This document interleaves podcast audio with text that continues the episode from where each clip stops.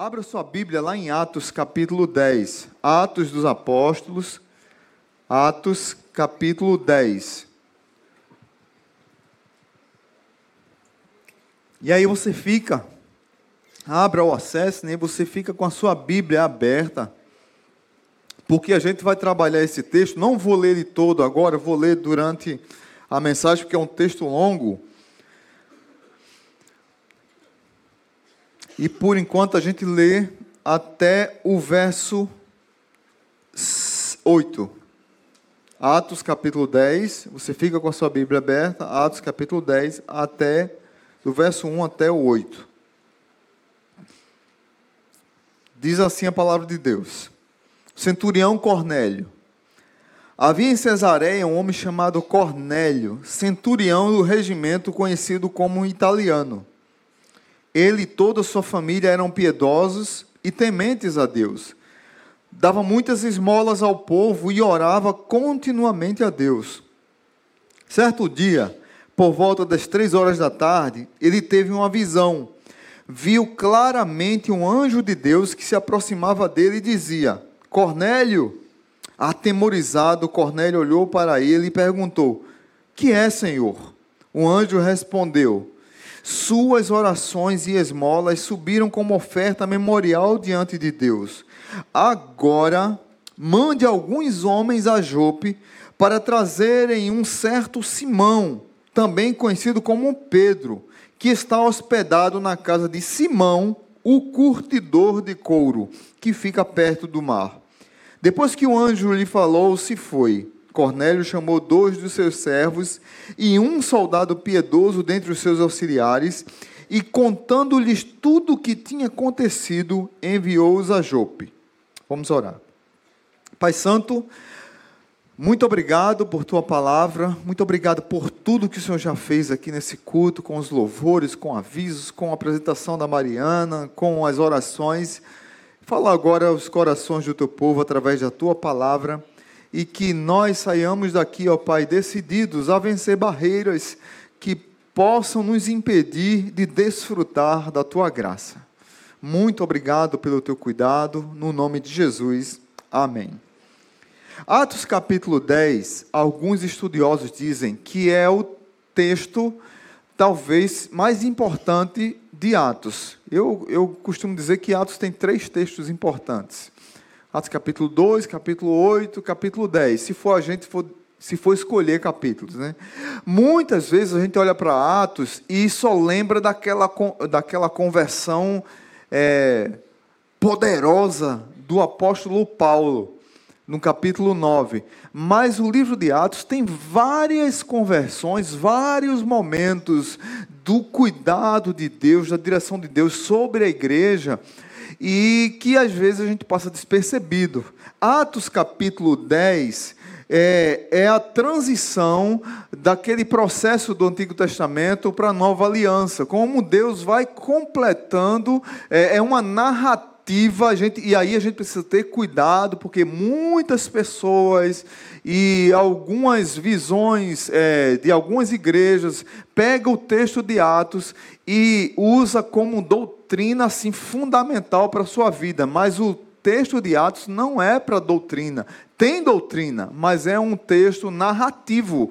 É Lucas, como um grande historiador, ele narra o que aconteceu no início da igreja. E aí, é, esse capítulo 10, ele é importantíssimo porque quando o evangelho, ele sai de Jerusalém para Samaria até os confins da terra e ele começa a alcançar agora os gentios.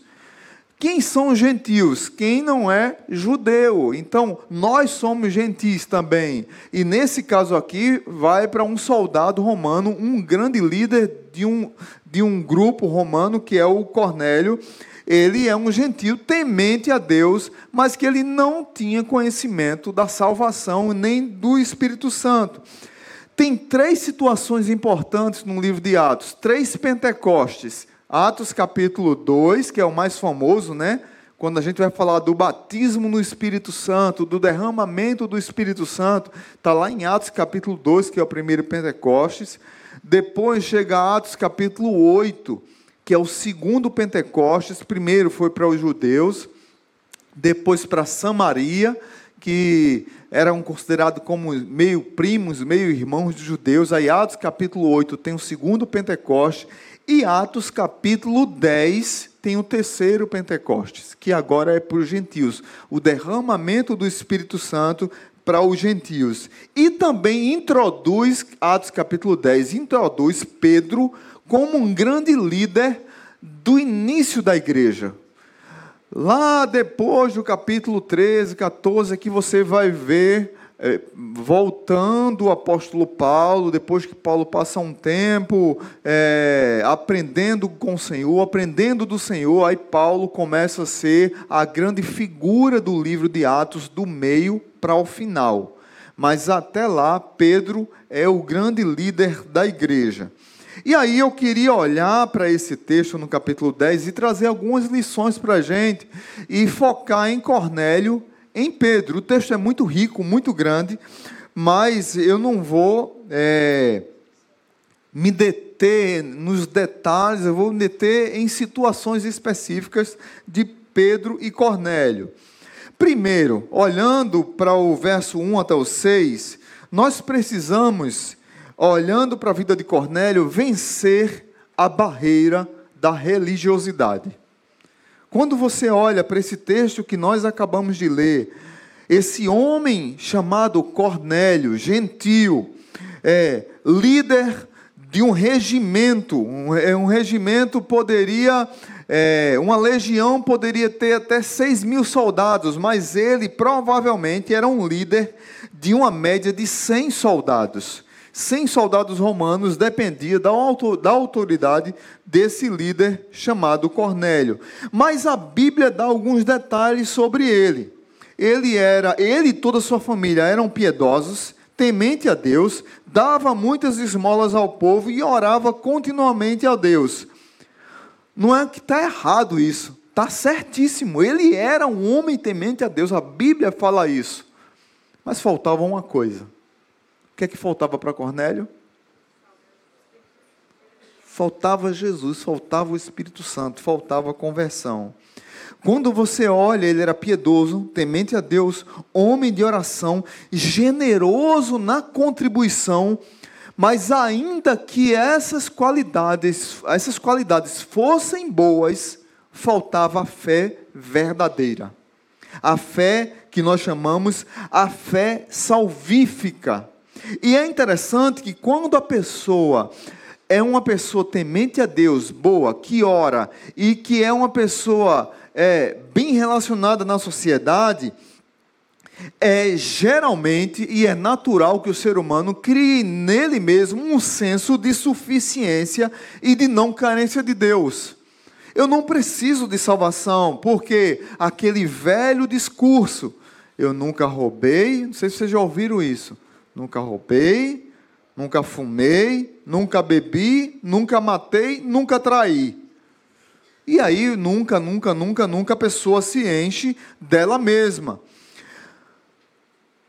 É interessante que o anjo diz assim para é, é, vai para aparece para ele e apesar dele ser isso, o anjo diz para ele procurar um homem, mandar chamar um homem, para que esse homem venha na casa dele pregar o evangelho, porque faltava alguma coisa, faltava o principal.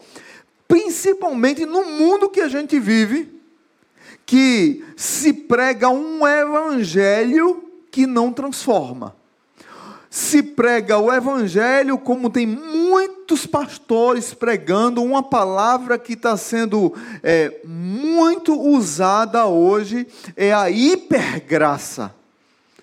Então, assim, não importa como você viva, não importa como você continuará vivendo, não importa é, o que você crê, o, que, o importante é que a hipergraça lhe alcançou. Jesus te ama e está tudo certo e você está salvo. E não é assim. A Bíblia não ensina isso. Os pastores da hipergraça pregam isso e estão lotando suas igrejas mas não pregam um verdadeiro evangelho. Não existe salvação sem arrependimento. Não existe salvação sem fé em Jesus Cristo. Não existe salvação sem evangelho. Não existe salvação sem cruz. Não existe salvação sem morte de Jesus. Não existe salvação sem ressurreição. Não existe salvação sem perdão dos nossos pecados. Então, Cornélio parecia ter tudo, mas no fundo, no fundo, ele não tinha nada. Ele tinha só a religiosidade. E aí, queridos, Cornélio, ele era sincero, mas errado. John Stott fala o seguinte: a sinceridade não é suficiente para a salvação. A sinceridade não é suficiente para levar pessoas ao céu.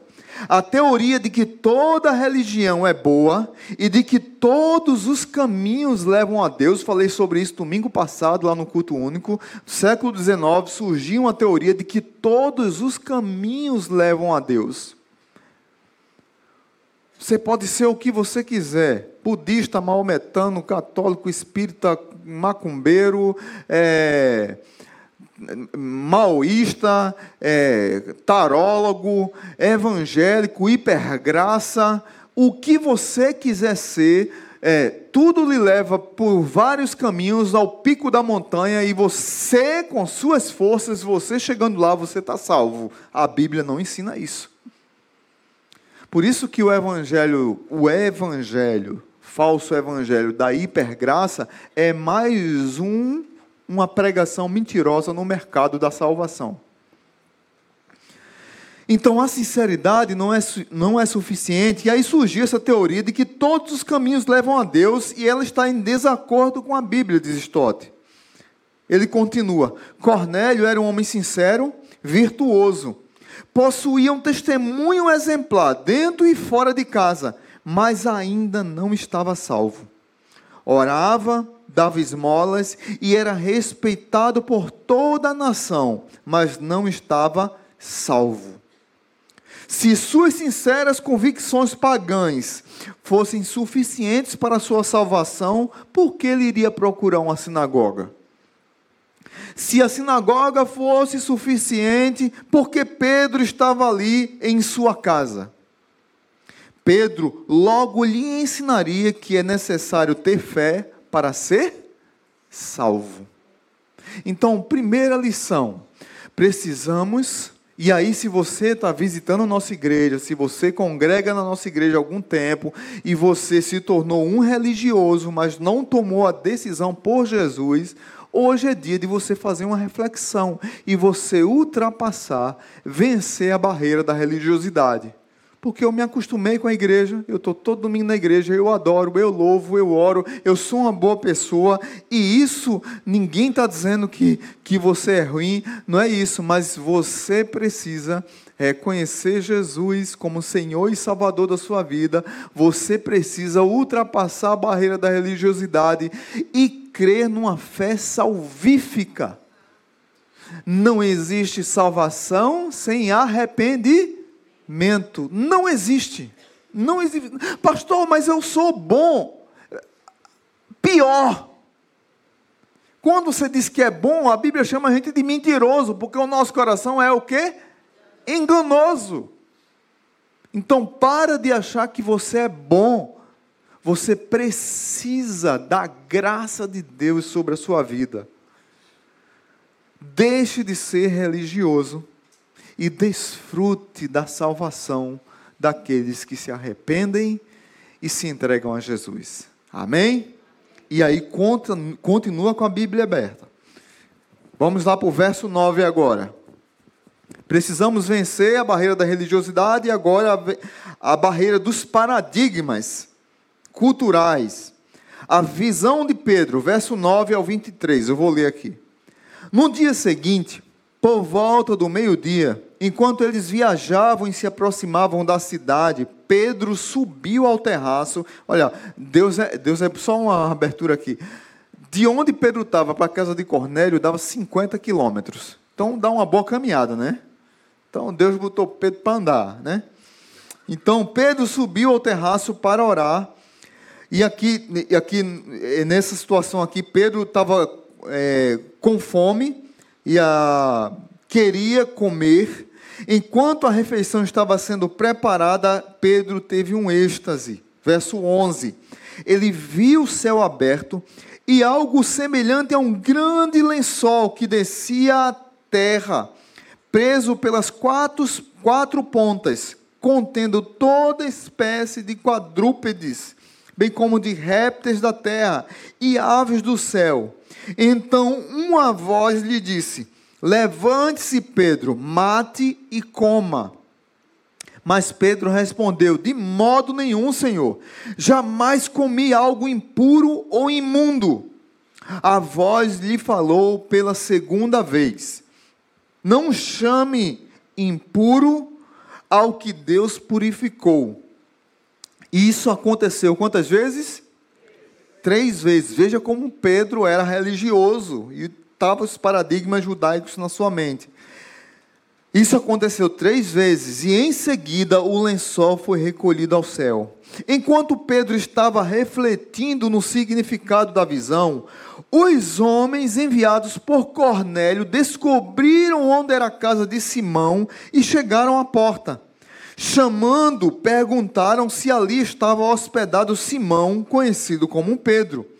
Enquanto Pedro ainda estava pensando na visão, o Espírito lhe disse: Simão, três homens estão procurando por você. Portanto, levante-se e desça. Não hesite em ir com eles, pois eu os enviei. Pedro desceu e disse aos homens: Eu sou quem vocês estão procurando. Por que motivo vieram? Os homens responderam: viemos da parte do centurião Cornélio. Ele era um homem justo e temente a Deus, respeitado por todo o povo judeu. Um santo anjo lhe disse que o chamasse à sua casa para que ele ouça o que você tem para, para dizer. Pedro os convidou a entrar e os hospedou. Que texto interessante. Pedro, judeu, estava na casa de Simão, o curtidor. Simão, para ser curtidor, curtidor é aquela pessoa que cuida de couro, que trabalha com couro. Ele precisava tocar em animais mortos. Pedro, cheio da religiosidade judaica, estava na casa de alguém que tocava em mortos. Judeu não fica perto judeu, naquela, naquele contexto, não ficava perto de defunto, muito menos de quem trabalhava com isso, porque ele se tornaria impuro. Aí Pedro tem uma visão, Pedro está com fome, Luiz Saião chama aqui é, do, do grande banquete. Pedro estava com fome e Deus dá a ele uma visão com animais que para os judeus são animais impuros. E na própria visão, Pedro era tão religioso, tão paradigmático, tão focado na religião dele, que ele diz em, nesse êxtase, nesse sonho, nessa visão, ele diz: jamais eu não tocarei, eu não vou comer isso. Isso é impuro. E na visão, ele recebe a palavra de que ele não deve considerar impuro aquilo que Deus considerou puro, aquilo que Deus purificou. Pedro tinha um paradigma. Pedro tinha sua cultura, Pedro tinha sua história. Mas isso é tremendo, porque a fé na pregação do evangelho que vai para o gentil começa a confrontar Pedro. Por mais experiente, e aí trazendo para nós hoje, por mais experiente que você possa estar na fé, por mais usado pelo Espírito, você pode achar que aprendeu tudo na igreja, que aprendeu tudo sobre a Bíblia. Você já ouviu pessoas dizer assim: Não, meu pai conhece a Bíblia de Gênesis e Apocalipse. Vive? Obedece?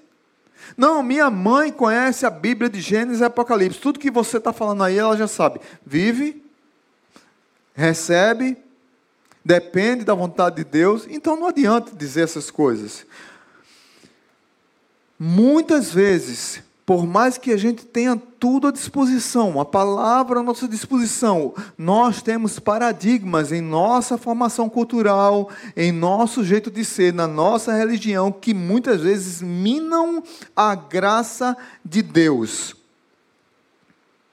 A ideia aqui é que é, muitas vezes a percepção de vida do reino de Deus que nós temos nem sempre são corretas. Precisamos entender, claro, a gente não vai aqui descer a madeira em Pedro, precisamos entender que Lucas está narrando aqui uma história. Mas esse mesmo Pedro tem uma hora lá na frente, depois que Paulo já é um grande apóstolo, que Pedro, quando está com os gentios, e aí já é outro Pedro, já é um Pedro que já passou essa fase aqui, Pedro já é um, um outro apóstolo, um outro líder. Pedro, quando está junto com os gentios, Pedro gosta de comer um tocinho de porco. Ele acha uma delícia com Coca-Cola. Ele toma Coca-Cola, come tocinho de porco, come é, panceta, né? Que é uma delícia, né? Faz aquele é, picadinho de porco. Pedro está lá, com os, com os gentis, comendo, comendo. Quando aparece um judeu na sala, Pedro sai de perto. Isso aí é uma profanação, comida impura. Eu estou aqui tentando dizer a esses irmãos que não se lambuzem nisso aí. Aí Paulo, diz a Bíblia, que Paulo resiste a Pedro face a face. Paulo chama ele de hipócrita. Hipócrita. Na frente dos judeus, Pedro é uma coisa, na frente dos gentios, Pedro é outra coisa. E Pedro já era, nessa ocasião, o grande líder. E Paulo era outro grande líder. Por que eu estou trazendo essa realidade aqui? Porque é, é nesse contexto de Atos, precisamos compreender que estava começando. Pedro aqui estava novo na fé também. Apesar dele ver três anos com Jesus, apesar dele ser um apóstolo do Senhor, mas tudo aqui estava acontecendo, um movimento estava acontecendo. E Lucas narra isso num contexto e na, na para Pedro, só quem seria salvo era a nação de Israel. Se alguém que não pertence a Israel quiser ser salvo, veja o que é que se cria na cultura. Primeiro precisa se tornar judeu, ou seja, aceitar todos os preceitos e costumes da tradição judaica. Precisa se abster de comidas impuras, precisa fazer a circuncisão, precisa guardar o sábado e precisa aceitar Jesus como Senhor e Salvador da sua vida. Depois de tudo isso, aí você está salvo. Eles colocavam toda a cultura junto com a fé em Jesus. E não é isso que a palavra de Deus ensina. O verso 34, se você olhar aí, 34 e 36, 34 a 36 de Atos 10, diz assim: Então Pedro começou a falar. Agora percebo verdadeiramente que Deus não trata as pessoas com parcialidade, mas de todas as nações aceita todo aquele que teme e faz o que é justo vocês conhecem a mensagem enviada por Deus ao povo de Israel que fala das boas novas de paz por meio de Jesus Cristo, Senhor de todos. Eu fico tentando olhar para Pedro e ter, e, e ter assim, tendo misericórdia com os paradigmas dele. Mas na cabeça dele, veja bem, olha, Jesus veio para Israel.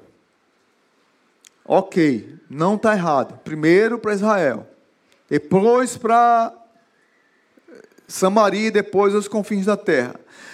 Veio para a gente, mas já mudou um pouco a nossa cultura. Jesus deu um choque na nossa cultura. As leis cerimoniais já foram cumpridas em Jesus. Não precisamos mais de leis cerimoniais. Para os judeus, isso é um choque. Mas fora esse choque, agora a gente tem que aceitar os samaritanos como os irmãos em Cristo. Isso é demais para o nosso coração. Samaritano, aceitar samaritano como irmão em Cristo. Aí Deus não acha suficiente os samaritanos e agora a gente tem que pregar o evangelho para os gentios e aceitar os gentios como irmãos em Cristo. Para o coração paradigmático de Pedro, isso não foi fácil. Não é à toa que ele diz que três vezes o lençol foi recolhido, ele não queria aceitar aquilo. E aí o anjo diz para ele: levante-se e desça, não hesite ir com eles, pois eu os enviei. Verso 20.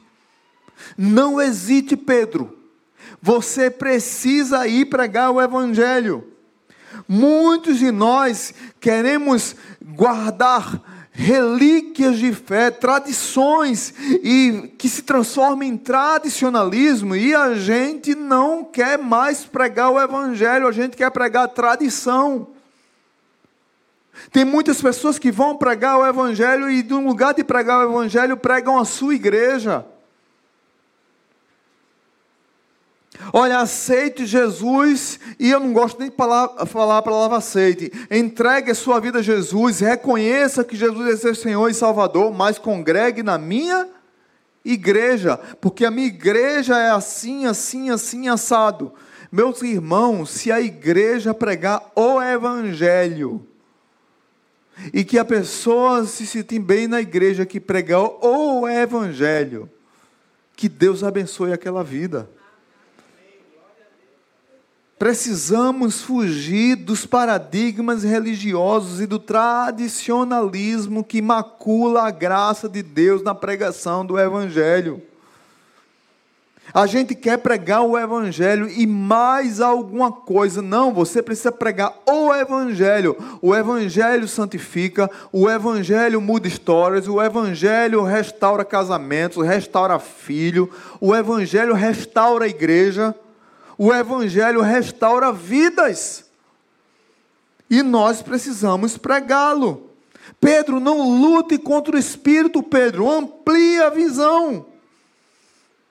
Eu reconheço, eu sei dos seus costumes, por isso que Deus deu aquela visão a Pedro, viu tudo aquilo, porque Deus queria trabalhar no coração de Pedro. Alguém já disse que a tradição é a fé viva dos mortos. E o tradicionalismo é a fé morta dos vivos. Concordo plenamente com essa frase. Pedro, não faça distinção.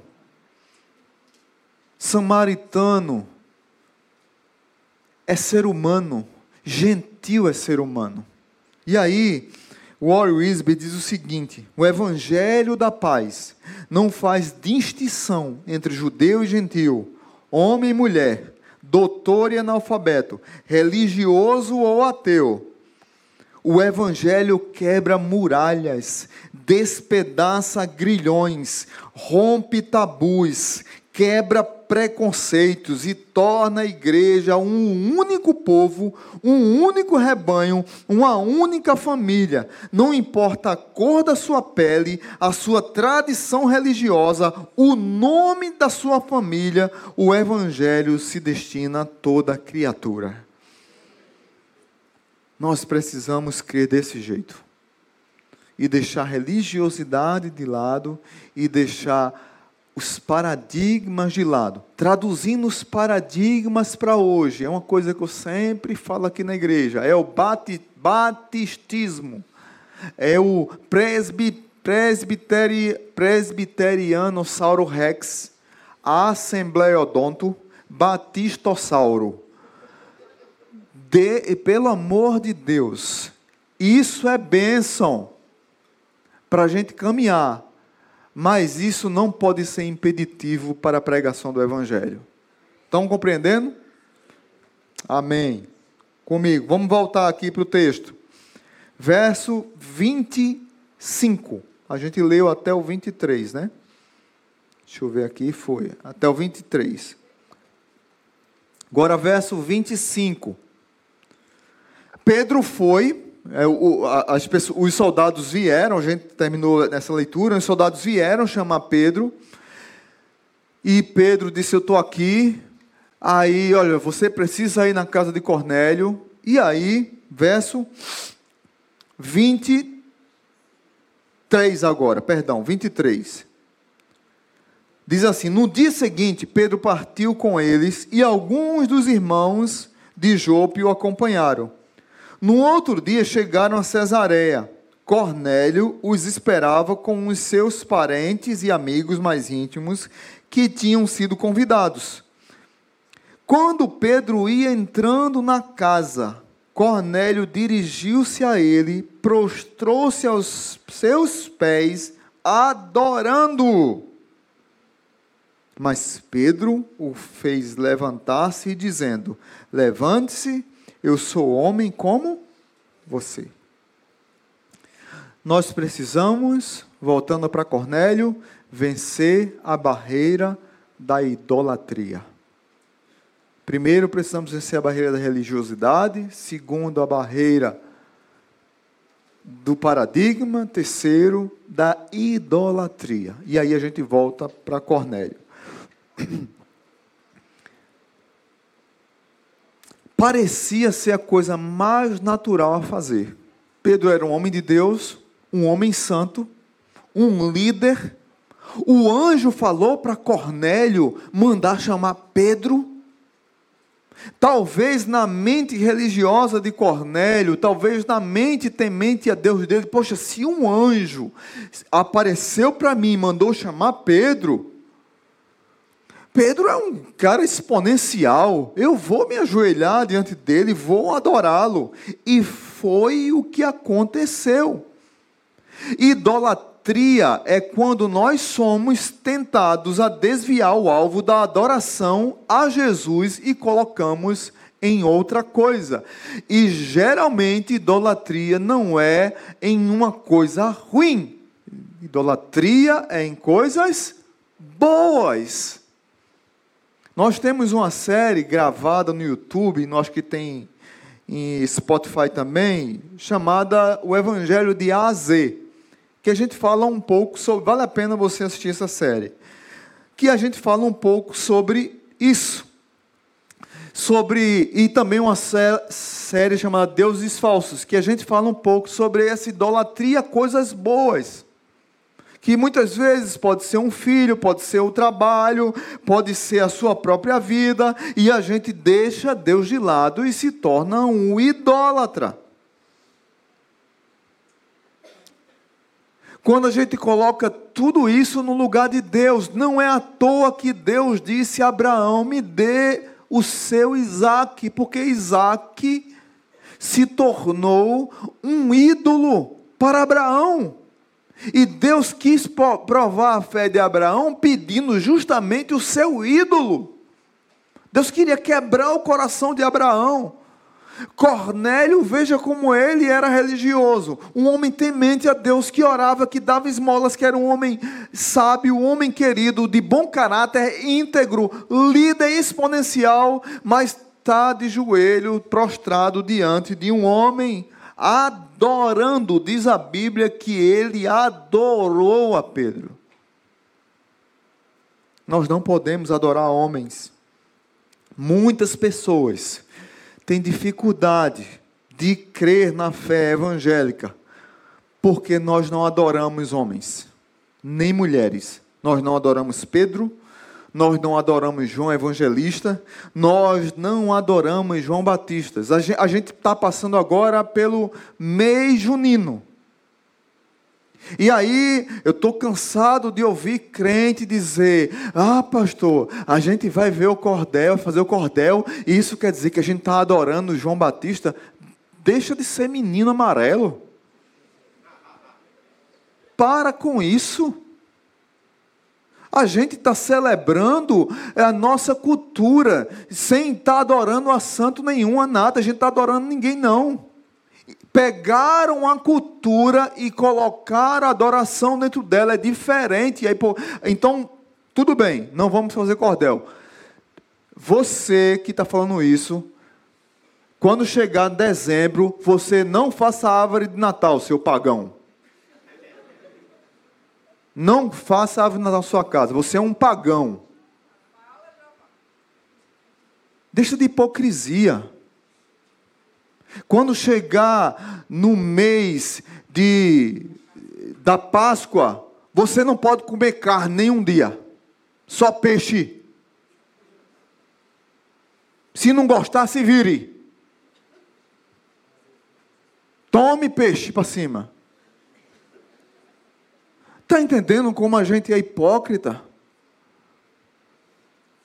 E como a gente pega uma. Como, veja bem, a cultura tem que ser redimida. A gente não precisa abrir mão da nossa cultura. Mas a gente não pode deixar que os ídolos, que o paganismo, que a religiosidade da cultura invada uma coisa que Deus está querendo que a gente redima. Nós precisamos sim celebrar um mês de junho, porque é o mês da colheita do milho. É o mês que a gente gosta de pamonha. Quem gosta de pamonha? Levanta a mão. Eu gosto. Ô, oh, glória. É um mês que a gente come pamonha, come canjica, come comida de milho, come polenta, um bocado de coisa. Come, come, come e depois vai para a balança. É um mês de celebração. Aí, outras religiões pegaram isso e transformaram em idolatria. Eu não posso deixar de celebrar isso porque isso aqui fez isso. Vou dar um exemplo claro para tentar clarificar ainda mais. Uma palavra que eu recebi de um pastor experiente alguns anos atrás que me abençoou e eu ainda sou travado nisso. Se vocês perceberem, a nossa igreja é bem light aqui o momento de dízimos e ofertas. Não é? Bem rápido, ninguém fica insistindo, nada. Eu tenho dificuldade de falar nesse assunto. Porque tem tantos pastores mau caráteres, mau caráter, que pregam a mentira para tirar dinheiro das pessoas. E 40 minutos do culto é só pedindo dinheiro. Aí, por causa dessa turma, essa turma de cá, que é mais séria, que presta conta, que é transparente, que o dinheiro investido em pessoas, em obras missionárias, nos custos normais, a gente tem. Eu só não, vários pastores sérios têm vergonha de falar por causa de alguns que fazem errado. Agora, como disse um pastor amigo meu, você está errado de não falar. Porque a Bíblia fala e você tem que falar para a igreja. A Bíblia ensina que a pessoa tem que ser generosa, você tem que ensinar para a igreja. Não olhe para o mau exemplo. É a mesma coisa da cultura.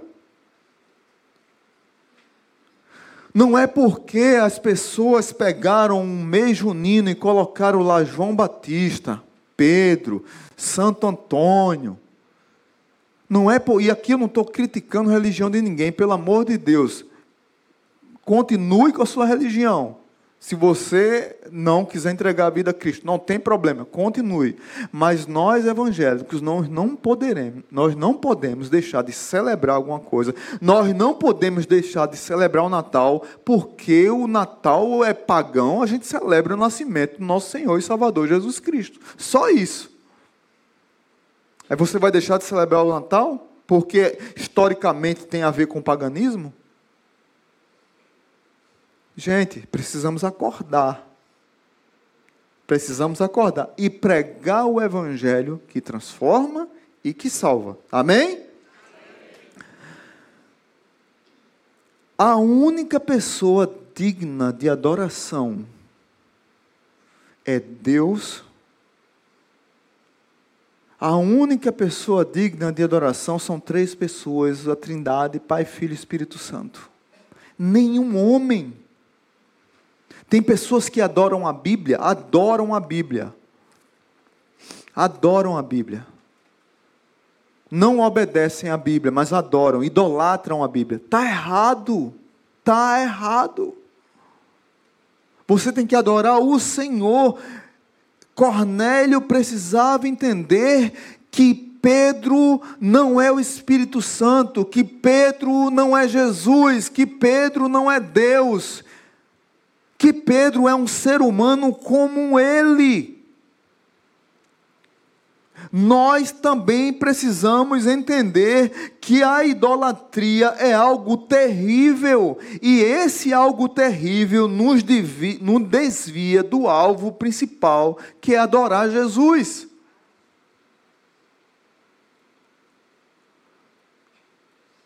Quando eu era mais jovem e estava entrando no seminário, eu conheci muitas pessoas que davam muita ênfase ao Espírito Santo, mas sem sabedoria.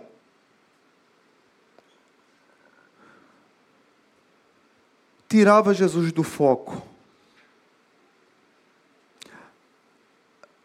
O Espírito Santo é Deus, Jesus é Deus, Deus é Deus, o Pai é Deus. Mas nós não podemos pegar um ou outro e colocar um acima do outro. Muito menos ainda é adorar homens.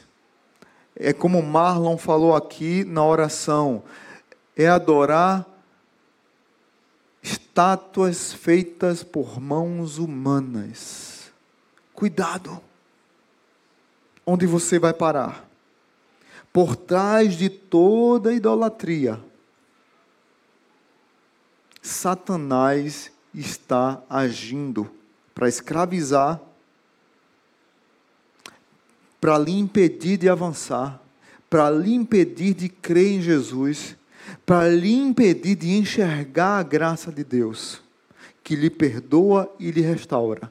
E aí você fica atrás de algumas coisas, perdido se tem uma coisa que me deixa com coração, eu venho de uma cultura, a minha família toda doida. Minha família, um dia está num espiritismo, no outro dia vai para macumba, no outro dia vai para a igreja católica, no outro dia está na igreja evangélica e, e dizem que são tudo. Até hoje. Mas tem uma coisa que me deixa assim com o coração partido é quando eu vejo pessoas sinceras, como Cornélio, sinceras, mas erradas. Para segurar numa corda, uma corda bem grossa, eu acho que tem no Círio de Nazaré. Tem que tocar na corda. Jogadores de futebol esporte campeão lá em Pernambuco. Aí o jogador do esporte vai subir o morro da Conceição ajoelhado. Meu irmão, são mais de dois mil degraus. Aí o cara sobe ajoelhado, rasgando o joelho. E Jesus não pediu nada disso, Jesus já fez. Jesus já fez. Ele morreu na cruz do Calvário e deu a vida por você. Ele ressuscitou o terceiro dia e a obra foi completada. Você precisa apenas crer em Jesus. Pedro foi muito sábio. Pedro diz: Cornélio, para com isso. Quando mas Pedro levantou e disse: Levante-se, eu sou homem como você. Então nós precisamos adorar somente a Deus. Por último, nós precisamos vencer a barreira do legalismo. O legalismo também limita a graça de Deus. Verso 27 Vou ler agora até o final, presta bem atenção. Conversando com ele, Pedro entrou e entrou ali, reun... ali reunidas muitas pessoas, e lhes disse: Vocês sabem muito bem que é contra nossa lei um judeu associar-se a um gentil ou mesmo visitá-lo. Veja como Pedro disse. Legalista total, né? Mas Deus, eu gosto demais dos mais Deus da Bíblia, são espetaculares.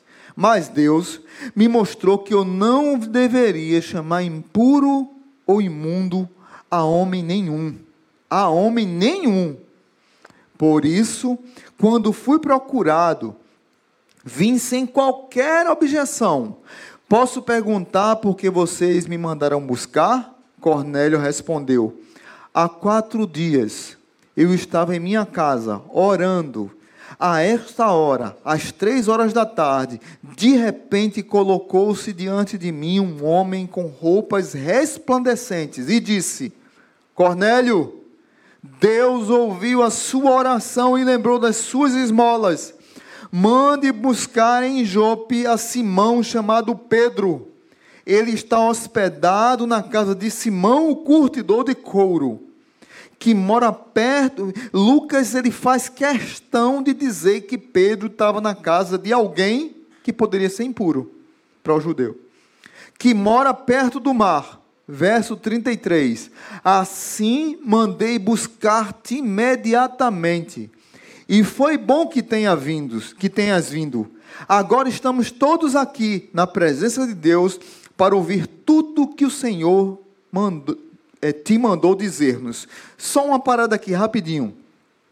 Cornélio, além de mandar chamar Pedro, ele fez uma coisa fantástica. Ele fez uma célula na, na casa dele, né? Chamou os vizinhos, chamou os amigos íntimos e fez uma célula, uma reunião de célula. Amém? a sua casa pode ser uma reunião de salvação na vida dos outros. Vamos seguir. Verso 34. Preste atenção. Então Pedro começou a falar. Agora percebo verdadeiramente que Deus não trata as pessoas com parcialidade, como Pedro tratava, né?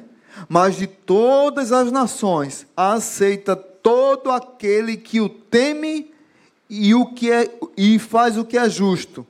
E aí ele começa a pregar o evangelho. Presta bem atenção. Você pode usar esse texto para pregar o evangelho para qualquer pessoa. Vocês conhecem a mensagem enviada por Deus ao povo de Israel, que fala das boas novas de paz por meio de Jesus Cristo, Senhor de todos. Sabem o que aconteceu em toda a Judéia, começando na Galiléia, depois do batismo que João pregou como Deus ungiu a Jesus de Nazaré com o Espírito Santo e poder, e como ele andou por toda parte fazendo bem e curando todos os oprimidos pelo diabo, porque Deus estava com ele. Nós somos testemunhas de tudo que ele fez na terra dos judeus e em Jerusalém, onde o mataram, suspendendo-o no madeiro. Deus, porém, o ressuscitou no terceiro dia e fez que ele fosse visto, não por todo o povo, mas por testemunhas que designara de antemão, por nós que comemos e bebemos com ele depois que ressuscitou dos mortos. Ele nos mandou pregar ao povo e testemunhar que foi a ele que Deus constituiu juiz de vivos e de mortos. Todos os profetas dão testemunho dele de que todo que nele crê, veja bem aí, de que todo que nele crê recebe o quê?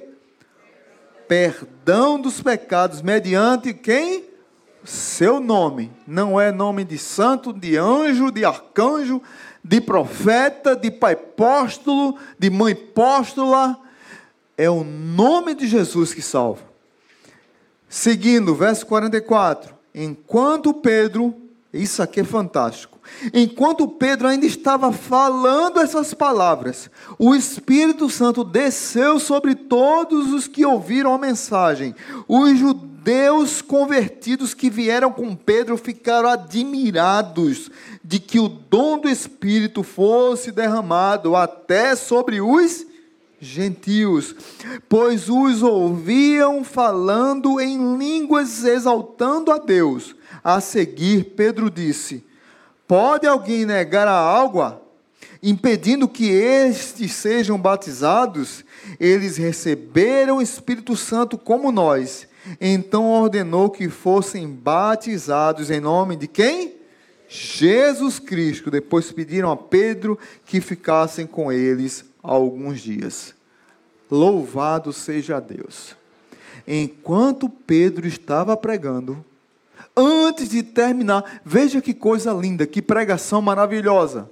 Não por conta de Pedro, mas pelo poder do Espírito. Assim como Jonas, que não queria pregar para Nínive. Se você percebe aqui como Lucas narra, Lucas faz questão de narrar, de tocar na tecla de, olha, mas para os gentios, os gentios também, é, não, Deus não é, é, não é parcial, Deus não é imparcial. Olha, você vai pregar para os gentios, os samaritanos receberam agora os gentios. Lucas faz questão questão de tocar nesse detalhe. Lá em, lá em Nínive, Jonas não queria pregar o evangelho e pregou correndo. Eu quero que todo mundo se perca, todo mundo se, se arrependeu. Foi a pregação pior da história, mais rápida, com raiva, sem querer que o povo se convertesse, todo mundo se converteu. Pedro foi, estava resistindo o Espírito disse: Não hesite, você vá, não diga que é impuro, que Deus purificou. Vá na casa de Cornélio e pregue. Antes de Pedro terminar de pregar, o povo recebeu o batismo no Espírito Santo. Foram salvos. Foram salvos. Pedro não precisou fazer apelo. Pedro não precisou dizer, olha, quer entregar a vida a Jesus? Não, eles receberam e ficaram maravilhados. E Pedro disse: agora nós temos que batizar com água, porque eles agora fazem parte da igreja de Jesus. Meus irmãos, nós precisamos vencer a barreira do legalismo e ter coragem de pregar esse evangelho que impulsiona e salva. Não precisamos dizer para as pessoas, você tem que ser circuncidado e cumprir as leis nossa. E mais Jesus Cristo. Não, não é isso. É tão sério isso que onde Paulo chegava para abrir uma igreja, chegavam os judaizantes, e os judaizantes diziam: você tem que obedecer isso, isso e isso, e também mais aceitar Jesus. Paulo diz assim: acautelai-vos dos cães. Paulo chama de cão aqueles que querem acrescentar alguma coisa à fé. O legalismo limita a graça de Deus. O legalismo humilha as pessoas da maneira errada. O Evangelho humilha da maneira correta. Você não pode ser salvo sozinho. Você é salvo se crer no sacrifício de Jesus, em Sua ressurreição, e que Ele é Deus, e que Ele veio para te salvar, e que Ele perdoa os teus pecados. Enquanto o legalismo escraviza as pessoas, você tem que fazer isso, mais isso, mais isso outro, somar com aquilo outro, dividir por três, multiplicar por cem, a porcentagem tal, e aí você vai ser salvo. Não, não, não é isso que a Bíblia ensina. Nós precisamos deixar de lado paradigmas, idolatria, religiosidade e legalismo. E pregar o evangelho puro e simples que salva as pessoas. E aí nós devemos fazer aquela velha pergunta: E você já creu em Jesus? Se creu, já recebeu o Espírito Santo. Se você creu e recebeu o Espírito Santo, o que é que impede de você ser batizado? Por isso que nós fazemos apelo e dizemos assim: você quer entregar a vida a Cristo? Você quer ser batizado? Você quer ser moldado pelo Senhor e ver sua vida transformada pelo Senhor dia após dia? Se submeta à palavra, se submeta ao verdadeiro Evangelho, se submeta à Bíblia. Jesus é o teu Senhor, só Ele pode mudar a tua história. Amém? Curva sua cabeça e vamos orar, agradecidos a Deus por essa palavra. Pai bendito, muito obrigado porque o Senhor usou Cornélio, usou Pedro, usou soldados, usou teu espírito, usou anjos. Mas Lucas narra de maneira magistral a conversão de Cornélio e de toda a sua família. Antes que Pedro terminasse de pregar, o Espírito Santo desceu sobre aquelas vidas. E elas foram, mara, ficaram maravilhadas, cheias do teu Espírito, expressando concretamente aquilo que os judeus já tinham experimentado lá em, em Pentecostes. Aquilo que os os samaritanos também receberam o Pentecoste de Samaria, agora o Pentecoste dos gentios. O batismo no Espírito Santo, o selo de que eles agora fazem parte da igreja do Senhor. Pai, não é diferente hoje. Quando alguém reconhece que Jesus é Senhor e Salvador das suas vidas, quando alguém reconhece que o Espírito Santo desceu sobre suas vidas e que elas tomam a decisão de descer as águas do batismo. Pai, chega aqui nas vidas que talvez hoje precisam tomar essa decisão. Se você está aqui visitando a igreja ou congrega conosco, mas você entendeu hoje a mensagem do Evangelho e você quer entregar a sua vida a Jesus, ou você quer dizer, eu quero me batizar, levante uma das mãos, eu quero orar por você. Tem alguém que quer entregar sua vida a Jesus, ou quer descer as águas do batismo, não batizou ainda, está conosco, congrega, mas ainda não é batizado, a igreja está orando, levante uma das mãos, eu quero orar por você. Tem alguém? Não vou insistir muito. Amém. Uma vida. Pode ficar de pé, querida. Tem mais alguém? Mais alguém quer entregar a vida a Jesus ou descer as águas do batismo? Assim como aconteceu com Cornélio. Tem mais alguém? Não vou insistir mais. Mas se você tiver tomado essa decisão, de repente tiver vergonha, me procura no final e a gente ora contigo. Eu queria orar com a senhora. Pode, a senhora pode vir aqui à frente? Queria orar por essa vida aqui. Como é seu nome? Luzita. Rosita, dona Rosita. Hum, parabéns. A senhora tomou a melhor decisão da sua vida, viu? Amém. Vamos ficar de pé, estender as mãos para ela. Vamos orar por essa vida aqui. Oi, desculpa. Pai Santo, muito obrigado por Dona Rosita. Queremos agradecer pela vida dela e pela decisão que ela tomou aqui, Pai, de entregar a vida a Jesus e de também descer as águas do batismo. Nós, como igreja, venhamos abraçá-la, viemos ensiná-la, discipulá-la, que ela vá crescendo no caminho da graça, conhecendo Jesus, rompendo barreiras, vencendo obstáculos, rompendo grilhões junto com o teu Espírito Santo, que é o seu consolador. Que ela seja direcionada verdadeiro, pelo verdadeiro Evangelho que muda, molda e transforma vidas. Que o amor de Deus o Pai, que a graça maravilhosa de Jesus e que a comunhão do Espírito Santo esteja sobre cada um da tua igreja, no nome de Jesus. Amém.